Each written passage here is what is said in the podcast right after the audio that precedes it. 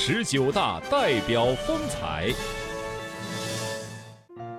一九八七年，河北省图书馆即将完成复建并正式开馆。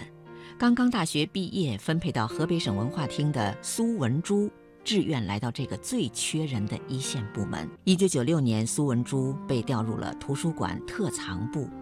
凭着对古籍管理工作的一腔热情，他在这个略显枯燥的岗位上坚守了二十年。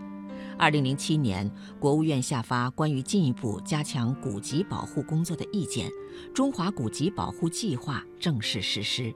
二零零八年六月，河北省古籍保护中心在河北省图书馆挂牌成立。苏文珠作为特藏部的主任，也义不容辞地肩负起了这一神圣而光荣的使命。十年来，他带领一批专家组织全省古籍收藏单位，完成了文化部和河北省下达的各项任务。